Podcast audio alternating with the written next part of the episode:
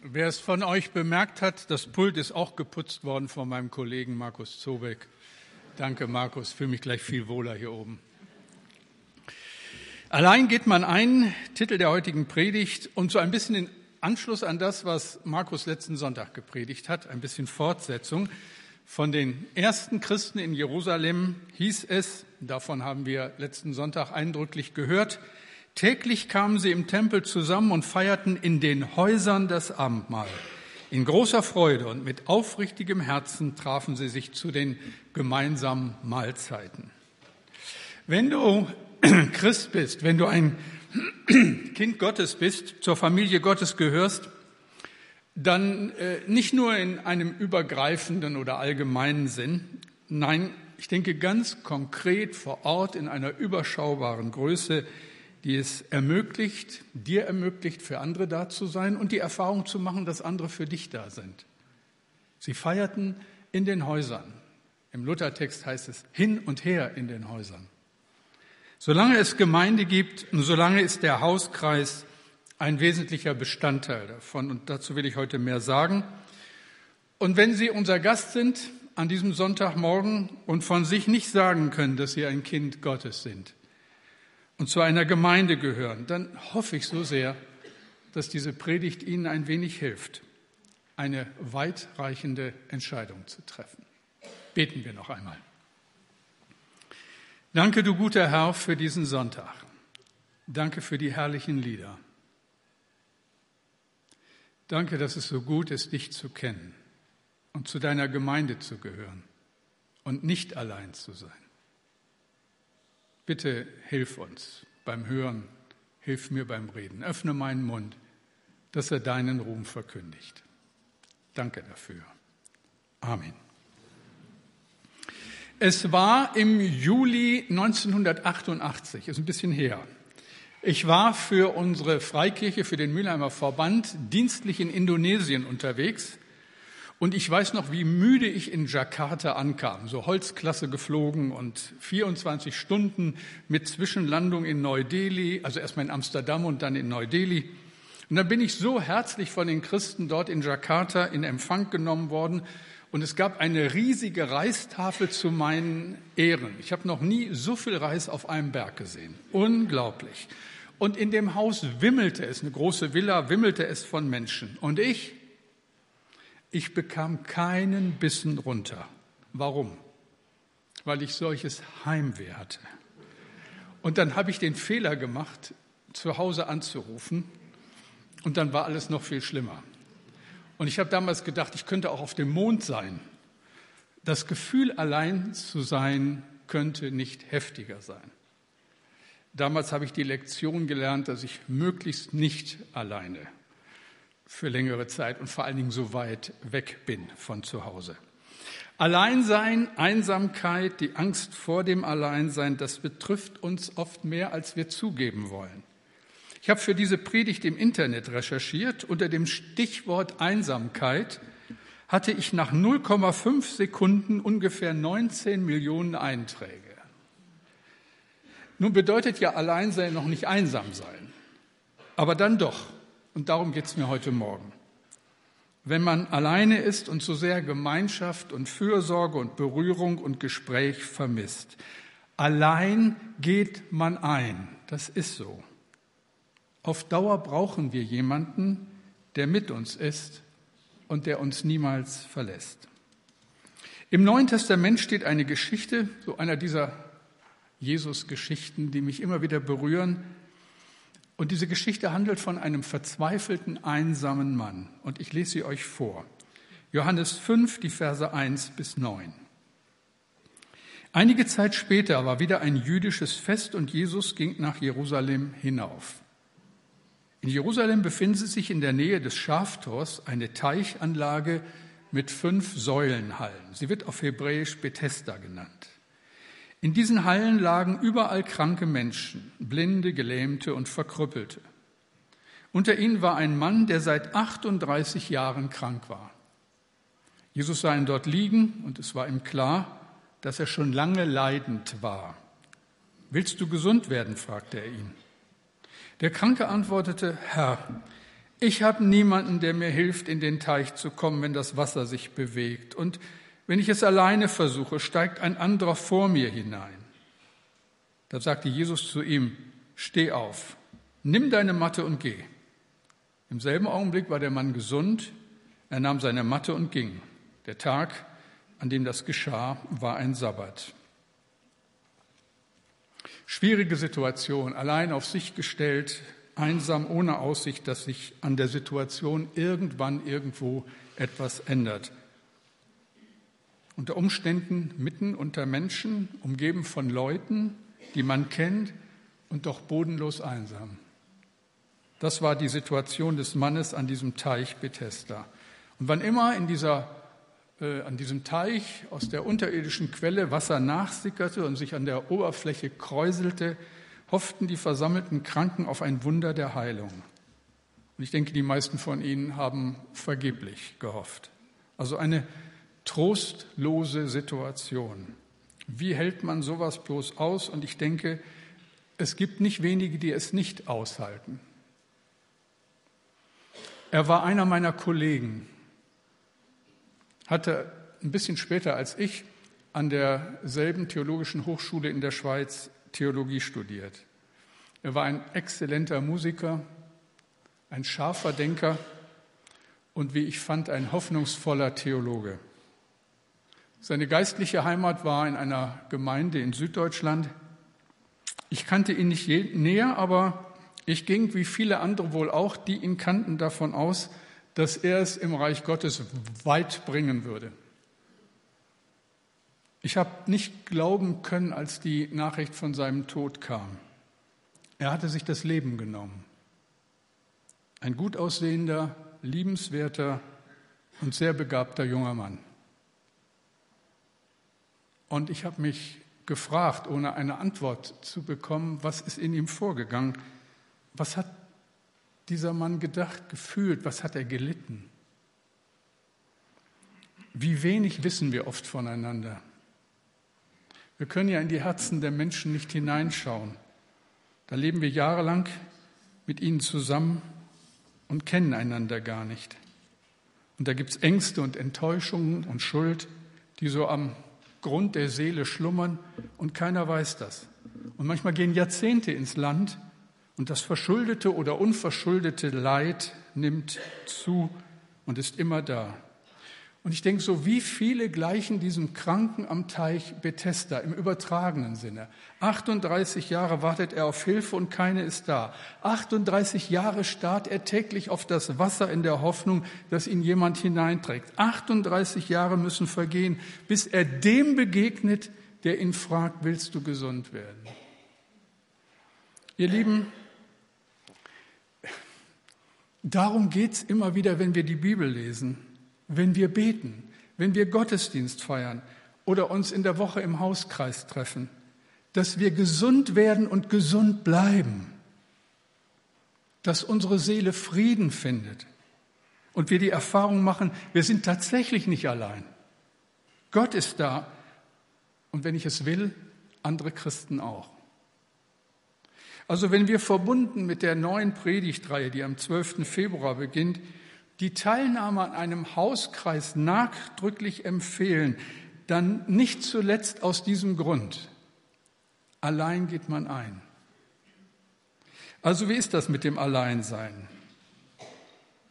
Macht dir der Gedanke vielleicht Angst? Vielleicht die Sorge, nie den richtigen Lebenspartner zu finden? Mit Esther, äh, meiner Frau und mir war das nicht so einfach. Als ich sie kennenlernte im Alter von 17 Jahren, war für mich klar, das ist sie und keine andere. Drei Jahre habe ich um sie geworben, bis sie endlich Ja gesagt hat. Es war eine schwierige Zeit. Dieses Warten auf sie, äh, dieses Werben um sie muss sich so nachhaltig in mein Unterbewusstsein eingebrannt haben, dass ich noch viele Jahre später manchmal geträumt habe, dass sie Nein gesagt hat und ich ohne sie leben muss. Und ich war dann immer sehr froh, wenn ich aufwachte und sich das Ganze als böser Traum herausstellte. Aber das offenbart ja auch etwas. Wie viele, wie viele fühlen sich verkannt, übersehen, allein, vernachlässigt? Vielleicht sogar viele in einer großen Gemeinde. Und deshalb die Frage, hast du Freunde? Hast du Menschen, die für dich beten? Und die Frage ist auch, wie soll das gehen, wenn du verbindliche Gemeinschaft scheust? 91 Millionen Einträge, ich habe nur ein paar Dutzend angeschaut und war tief betroffen. Da ist Pia aus Köln, Studentin, die seit sechs Monaten studiert und immer noch allein in der Mensa sitzt und auf ihr Smartphone starrt. Im Netz offenbart sie sich. Die Universität Koblenz hat 7590 Hochschüler befragt und das Ergebnis war, fast die Hälfte der Studenten fühlte sich auf Leistung reduziert und ein Drittel vermutet, dass es niemandem auffallen würde, wenn sie plötzlich fehlen würden. In einem der vielen Foren schreibt eine unbekannte Autorin, immer wenn es dunkel wird, dann holt sie mich ein. Die Einsamkeit hat einen bösartigen Charakter. Unerträglich ist sie, entsetzlich und grauenvoll so unendlich verletzend. Am liebsten möchte ich sie einsperren, ganz weit von mir entfernt. Ich sehne mich nach Nähe, der Anwesenheit eines anderen Menschen, Gespräche am Abend, wärmegebend, wenn mir kalt ist, Kuscheln, Zärtlichkeiten. Nichts von alledem ist hier, nur diese verfluchte Einsamkeit. Und die zeigt mir überdeutlich ihre einschüchternde Macht, umkreist mich und berührt mich immer wieder, immer tiefer, noch schmerzhafter. Tränen laufen meine Wangen entlang, Gefühle der Verzweiflung, der Trauer, des Selbstmitleids. Ich will nicht allein sein. Warum schaffen es so viele Menschen, nur ich nicht? Warum bin ich allein? Warum? 38 Jahre lag dieser Mann auf seiner Liege und wartete auf ein Wunder. Und immer wieder hat sich in diesen Jahren das Wasser bewegt, aber es hat ihm persönlich nichts gebracht. Wisst ihr, Alleinsein kann viele Gründe haben. Und da sind zunächst einmal die Gründe, für die wir nichts können. Und die will ich kurz ansprechen, will drei Beispiele dafür nennen. Also erstens die Gründe, für die wir nichts können. Und da ist Trauer ein erster Grund. An wie vielen Gräbern habe ich gestanden und den Schmerz und Verlust mit ansehen müssen? Er, sie ist nicht mehr da. Man ist allein. Wenn Menschen uns verlassen, an denen uns sehr viel liegt, dann ist Trauer angesagt. Und niemand kann dir das abnehmen. Niemand. Du bist allein. Allein zurückgeblieben. Und in all dem Leid sehe ich immer wieder Jesus am Grab stehen ich denke, wenn einer das Alleinsein gekannt hat, dann er. Und er sagt, ich bin die Auferstehung und das Leben. Und wisst ihr, ich kenne keine größere Option auf die Zukunft als das Versprechen Jesu, dass die, die an ihn glauben, die Ewigkeit mit ihm teilen werden. Und ihr Lieben, wenn das stimmt, dann will ich auf jeden Fall dabei sein. Und du hoffentlich auch. Einsamkeit hat viele Gründe. Ein zweiter, Angst. Da gibt es so schlechte Erfahrungen in der Kindheit, die wir nie wirklich verarbeitet haben.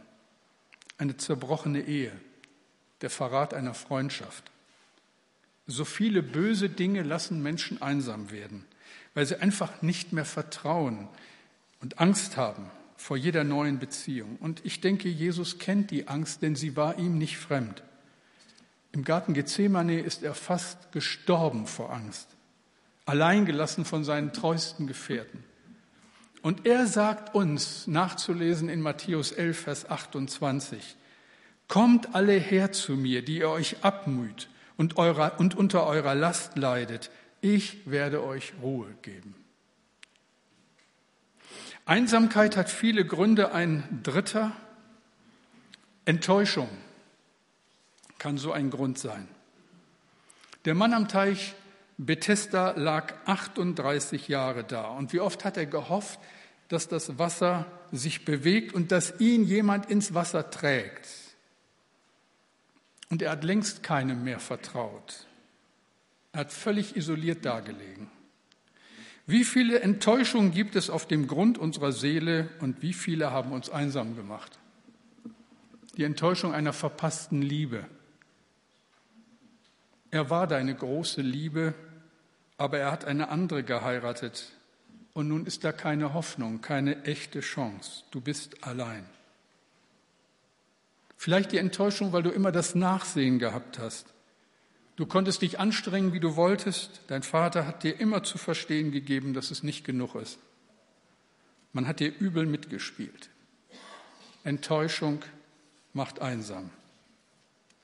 Einsamkeit hat viele Gründe. Unverschuldete Gründe, aber nun auch Gründe, für die wir selbst verantwortlich sind. Und das ist das Zweite. Gründe, für die du verantwortlich bist. Und ein erster ist Stolz. Ich kann es nicht glauben, aber es soll vorkommen, vor mir sitzt eine Frau und versucht mir zu erklären, warum sie und ihr Mann seit einem halben Jahr nicht mehr ernsthaft miteinander gesprochen haben. Nur noch das Nötigste, was in der täglichen Routine unvermeidbar ist. Ein halbes Jahr nicht mehr ernsthaft miteinander gesprochen. Wie viele Ehen gibt es, da hat man sich nichts mehr zu sagen. Und keiner hat die Demut, den Irrsinn des Schweigens zu durchbrechen. Menschen reden nicht miteinander, weil sie schuldig aneinander geworden sind. Das soll sogar in christlichen Gemeinden passieren. Falscher Stolz. Dieses zähe, elende Beleidigtsein macht über die Maßen einsam. Selbst verschuldet. Ein zweiter selbstverschuldeter Grund kann sein falsche Ansprüche. Also diese Geschichte hat mir innerlich ein wenig Vergnügen bereitet, aber sie ist nicht lustig. Ich bekomme einen Brief und in dem heißt es, ich habe von Ihrer Gemeinde viel gehört und wollte mal sehen, ob sie wirklich so gut ist. Ich bin tief enttäuscht. Nach dem Gottesdienst habe ich eine halbe Stunde dagestanden und niemand hat mich angesprochen. Mich sehen Sie so schnell nicht wieder. Nun bin ich lang genug Pastor, um feststellen zu dürfen. Mit solchen Erwartungen kommen nur Menschen mit einer sehr langen persönlichen frommen Geschichte und ihren ganz speziellen freikirchlichen Erfahrungen. Natürlich sollen wir uns um unsere Gäste kümmern und es ist nicht gut, wenn einer keinen Anschluss findet. Deshalb laden wir jeden Sonntag zum Gästetisch ein. Zur Mahlzeit heute Mittag wieder. Das ist vor allen Dingen eine Einladung an unsere Gäste. Die Hauskreise signalisieren permanent ihre Bereitschaft, neue Leute aufzunehmen. Heute ganz massiv. Also so bitte nicht. Falsche Ansprüche machen einsam. Ganz bestimmt. Es gibt viele selbstverschuldete Gründe für Alleinsein. Ein weiterer kann Schuld sein. Schuld ist so ein Grund. Schuld macht einsam. Sünde macht einsam. Das üble Gerede, das andere zurückschrecken lässt. Deine bestimmte Art, die keine Kritik verträgt. So dieses beleidigte sich zurückziehen, weil du nicht den Platz bekommst, den du beanspruchst. Schuld macht einsam. Das wissen die jungen Leute und tragen es mit scheinbarer Fassung. Manchmal mit viel Lärm, wenn sie älter werden, auch mit Alkohol und manchmal auch mit Drogen. Wisst ihr, das Gewissen ist ein hartnäckiger Geselle. Und so hält man es in der Gemeinde nicht mehr aus. Man hält es unter der Predigt nicht mehr aus. Aber die älteren Leute wissen es auch. Manche von ihnen haben sich arrangiert, treten abgeklärt auf und sagen zum Beispiel zu mir, und so ist es mir tatsächlich passiert, ich tue Recht und scheue niemand. Wenn ich das höre, weiß ich nicht, ob ich lachen oder weinen soll. Und ich denke, so blind kann man eigentlich nicht sein. Das muss mit zunehmender Arterienverkalkung zu tun haben. Oder man hat so lange auf sein Gewissen eingeschlagen, bis es keinen Ton mehr von sich gibt. Ich tue recht. Sorry. so viele Gründe, warum Menschen einsam werden. So viele Gründe, warum sie da raus wollen. Und so viele Hindernisse. Okay, allein geht man ein. Schön, dass Sie mir das sagen, Herr Pastor. Und was jetzt? Haben Sie eine Frau, haben Sie einen Mann für mich? Können Sie mir meine verstorbene Mutter ersetzen? Haben Sie eine Ahnung, wie viele Tränen ich schon vergossen habe, in mein Kissen geweint habe, weil ich das einfach nicht mehr aushalte? Ihr Lieben, ich habe keine Ahnung. Nein, ich habe keine schnelle Lösung. Aber ich will auf den hinweisen, der so einsam war, dass er dich versteht. Ich will dich mitnehmen an einen Ort vor 2000 Jahren, an dem der Sohn Gottes sein Leben gelassen hat, wo er gerufen hat, mein Gott, mein Gott, warum hast du mich verlassen? Abgrundtiefe Einsamkeit. Und dort am Kreuz von Golgatha wurde der Grundstein für christliche Gemeinschaft gelegt. Die Stelle müsst ihr euch unbedingt merken. Johannes 19, 26 und 27. Vom Kreuz herunter heißt es, als nun Jesus seine Mutter sah und bei ihr den Jünger, den er lieb hatte, spricht er zu seiner Mutter, Frau, siehe, das ist dein Sohn. Danach spricht er zu dem Jünger, siehe, das ist deine Mutter. Von der Stunde an nahm sie der Jünger zu sich. Wisst ihr, unter dem Kreuz beginnt Gemeinde. Sie beginnt mit einem Hauskreis, dem ein wenig später der Auferstandene begegnet. Menschen finden zusammen, die sich vorher gar nicht gekannt haben. Die Gemeinde ist die Familie Gottes. Väter, Mütter, Schwestern und Brüder in Christus. Menschen, die zusammengehören, weil er sie zusammengestellt hat. Warum laden wir so nachdrücklich immer wieder zu unseren Hauskreisen ein? Weil hier in der Gemeinschaft der Kinder Gottes wir dem Auferstandenen begegnen. Weil wir hier Hilfe finden, wo Schuld uns trennen will. Am Kreuz wird der Grundstein für die Gemeinde gelegt, für eine Gemeinschaft, die Gott sich für dich und mich gedacht hat. Ich habe noch so ein bisschen darüber nachgedacht, wie man diese Beziehung gut beschreiben könnte und habe ein Bild, ein Beispiel gefunden, das mich vor, vor vielen Jahren mal so begeistert hat. Ihr seht jetzt ein Bild von den größten Bäumen der Welt. Die Mammutbäume. Habt ihr sicherlich schon von gehört, in Kalifornien stehen sie. Die mächtigsten dieser Riesenbäume werden beinahe 100 Meter hoch. Man hat herausgefunden, dass einige von ihnen bereits 4000 Jahre alt sind. Also die standen schon da, als Abraham auszog aus Ur und nach Kana ansiedelte. Unglaublich. Wissenschaftler berichten über eine ganze Reihe erstaunlicher Tatsachen im Zusammenhang mit diesen Bäumen. Sie stehen absolut senkrecht und dadurch fallen sie nicht um.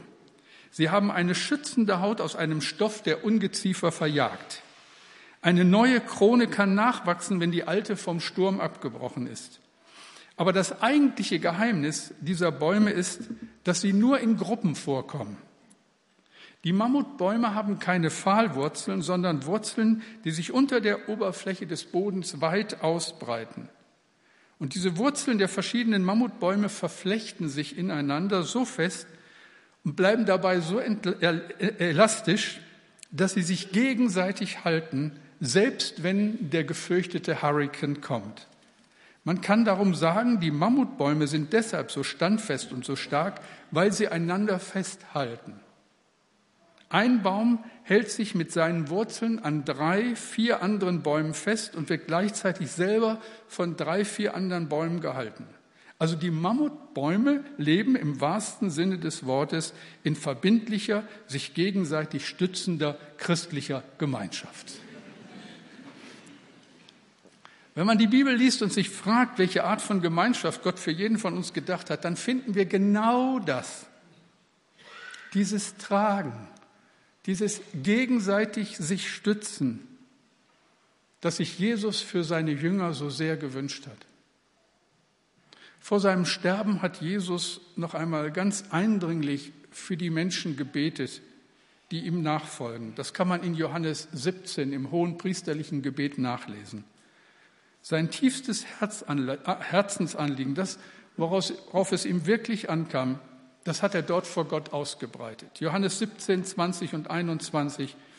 Ich bete darum, dass sie alle eins seien, so wie du in mir bist, Vater, und ich in dir. So wie wir sollen auch sie in uns eins sein, damit die Welt glaubt, dass du mich gesandt hast. Sein Gebet für uns. Christ werden bedeutet, wir sind durch Christus zutiefst miteinander verbunden, zutiefst aufeinander angelegt. Unsere Wurzeln gehen ineinander und wir halten uns gegenseitig. Versäum das nicht. Wir sind füreinander da. Einsamkeit muss nicht sein. Was wäre da noch zu sagen? Ich denke, eine Einladung sollte ich unbedingt noch aussprechen. Es gibt jemanden, der liebt dich mit unbändiger, wilder Liebe und hört nicht auf damit. Er kämpft um dich, seitdem du denken kannst. Er sehnt sich nach dir. Er will für dich das Beste, leidet mit dir, aber ist machtlos, wenn du ihm nicht vertraust. Wir kehren noch einmal zurück zu dem Mann am Teich von Bethesda. 38 Jahre alleine, ohne jede Hoffnung auf Hilfe und Heilung. Und dann kommt er. Jesus schaut diesen Mann an, sieht seine ganze Not, hört, wie lange er schon da liegt und stellt ihm eine seltsame Frage. Willst du gesund werden? Was für eine Frage. Und wenn er schon so gefragt wird, dann erwarte ich als Leser dieser Geschichte ein kleines Wort, ein begeistertes Ja. Natürlich, Herr, will ich gesund werden. Ja. Ich bin meiner Einsamkeit leid. Ich sehne mich nach Gemeinschaft. Ja.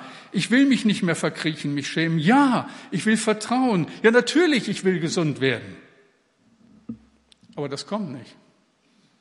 38 Jahre wartet dieser Mann und das Einzige, was er zustande bringt, sind die alten Geschichten. Diese alten Geschichten. Die Geschichte, dass niemand für ihn da ist. Die Geschichte, dass sich keiner um ihn kümmert.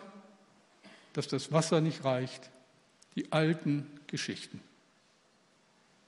Ist euch aufgefallen, dass er die Frage Jesu überhaupt nicht beantwortet? Ist dir aufgefallen, dass du immer die gleichen Vorbehalte geltend machst, wenn Jesus dich fragt, willst du? Raus aus dem Gefängnis der Isolation, raus aus diesen krausen Gedanken, raus aus dem Selbstmitleid, der Resignation und Kritik, raus aus der Schuld und Sünde deines Lebens. Du hast deine Vorstellungen vom Leben, deine Wünsche und Träume, aber es passiert nichts. Du hörst die Einladung Gottes aber du erzählst immer und immer wieder, wie schlecht du dich behandelt fühlst. Und er schaut dich an und fragt dich, willst du gesund werden? Willst du das? Endlich Nachfolge ernst nehmen? Endlich Zeit investieren? Also falls das noch nicht geschehen ist, komm zu Jesus und fang an. Folge ihm nach. Werd ein Kind Gottes. Es ist höchste Zeit. Wisst ihr, für unsere Seele ist es ein unverzichtbarer Wert, da zu sein, wo die Kinder Gottes sind. Versäum den Gottesdienst nicht. Such die verbindliche Gemeinschaft in einem Hauskreis oder in einer Dienstgruppe. Und ich finde es richtig klasse, dass ich euch heute an dieser Stelle eine konkrete Hilfe anbieten kann. Vielleicht bist du nicht, äh, noch nicht so lange in unserer Gemeinde und du würdest gern erste Kontakte knüpfen. Oder du bist schon ziemlich lange dabei und überlegst, wieder intensiver mit anderen gemeinsam Glauben zu teilen. Und da ist die Hauskreisaktion, die wir zu der nun kommenden Predigtreihe anbieten, genau die Einladung dazu. Ich darf euch erinnern, diese Predigtreihe trägt den schönen Titel Es gibt einen Gott und du bist es nicht. Damit wollen wir uns näher beschäftigen. Da gibt es Material für, da werden die Hauskreise mit versorgt und da entstehen neue Hauskreise. Für acht Wochen kannst du einfach mal ausprobieren, wie es ist, in so einem Hauskreis zu sein. Wenn es dir gefällt, kannst du bleiben. Wenn nicht, brauchst du am Ende kein schlechtes Gewissen zu haben, wenn du damit aufhörst. Ihr findet in den Flyern, die ihr am Anfang, am Eingang bekommen habt, einen Zettel, mit dem ihr euch für diese Hauskreisaktion anmelden könnt. Also sowohl, wenn ihr Hauskreis schon seid und wollt als Hauskreis mitmachen, oder aber eben, wenn ihr für eine bestimmte Zeit in einem kurzfristigen Hauskreis dabei sein wollt. Und jetzt machen wir es wirklich ganz praktisch.